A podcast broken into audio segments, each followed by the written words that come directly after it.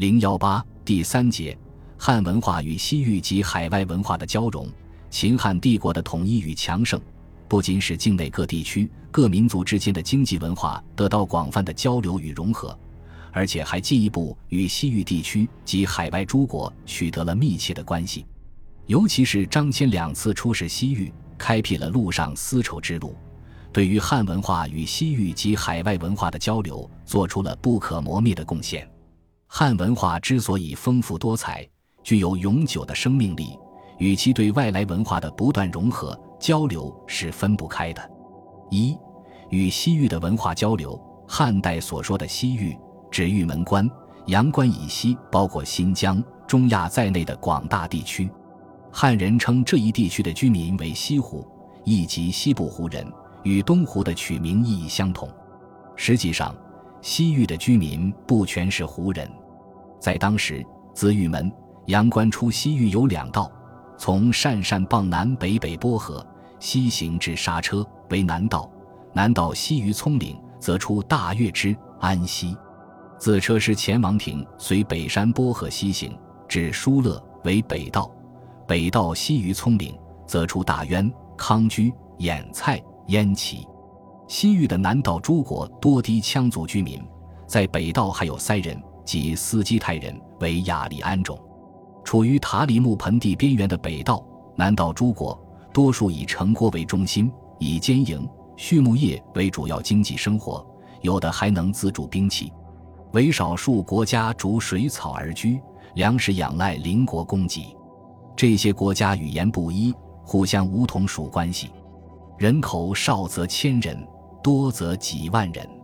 汉初，西域有三十六国，其主要国家有乌孙、大渊、车师、大月支、鄯善、于田、沙车、疏勒、龟兹、燕齐等。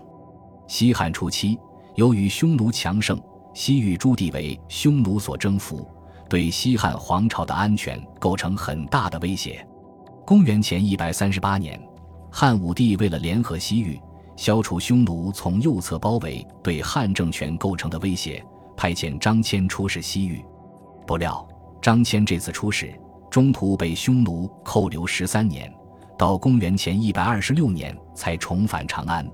在被匈奴扣留期间，张骞了解了匈奴和中亚各民族的地理、民俗、军事等方面的情况，并将这些情况报告给了汉中央政府。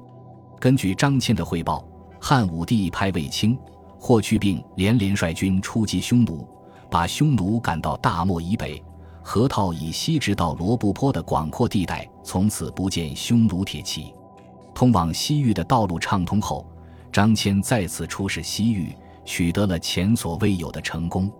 张骞的两次出使西域，加强了汉同西域各国在政治、经济和文化上的往来。自张骞协同乌孙使者来长安后，张骞派往大渊、康居、大夏等国的副使，也同这些国家的使者陆续来到长安。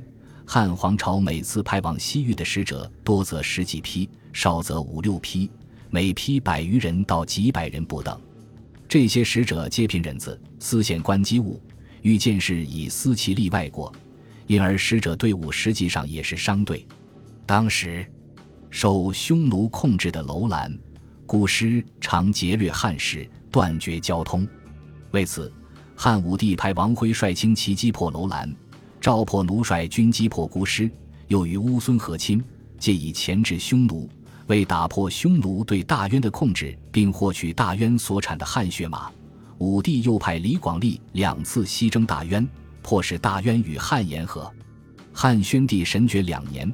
在西域设立都护府，治乌垒城、护南道和北道，并督察乌孙、康居诸外国动静，有变已闻。至此，西域各国与汉朝的臣属关系已完全确立，西域正式纳入汉皇朝的版图。东汉初期，匈奴势力又控制了西域各国，汉皇朝无力西顾，汉与西域的联系被中断。从汉明帝永平十六年窦固。耿忠进击匈奴，到汉和帝永元三年，窦宪击破匈奴，匈奴主力被迫西迁。至永元六年，燕齐等国归汉，西域五十余国方得全部内属东汉。西域南、北二道交通得以畅通。这一时期，班超作为汉朝派往西域的特使，在西域苦心经营三十年，为帮助西域诸国解除匈奴的威胁，使西域重新与内地连为一体，做出了杰出的贡献。班超的儿子班勇继承父业，担任西域长史。对于加强汉与西域诸族的联系，也做出了重大贡献。从总体上说，汉与西域之间虽发生过战争，但经济和文化上的联系交流是主要的。自南北通道打开后，中原汉族与西域乃至更远地区经济文化上的联系日益密切。西域的葡萄、石榴、苜蓿、胡豆、胡麻、胡蒜、胡桃等农作物，以及西域的良马。佛陀等各种奇禽异兽和毛织品，以及西域各族的音乐、舞蹈等，源源不断地传入中原，并影响了汉朝经济和文化的发展。同时，中原地区的冶铁、凿井等先进的生产技术和大量金属工具与丝织品也传入到西域地区。西域作为陆上丝绸之路的重要环节，成为中国与南亚、西亚乃至欧洲联系的桥梁。本集播放完毕，感谢您的收听，喜欢请订阅加关注，主页有更多精彩内容。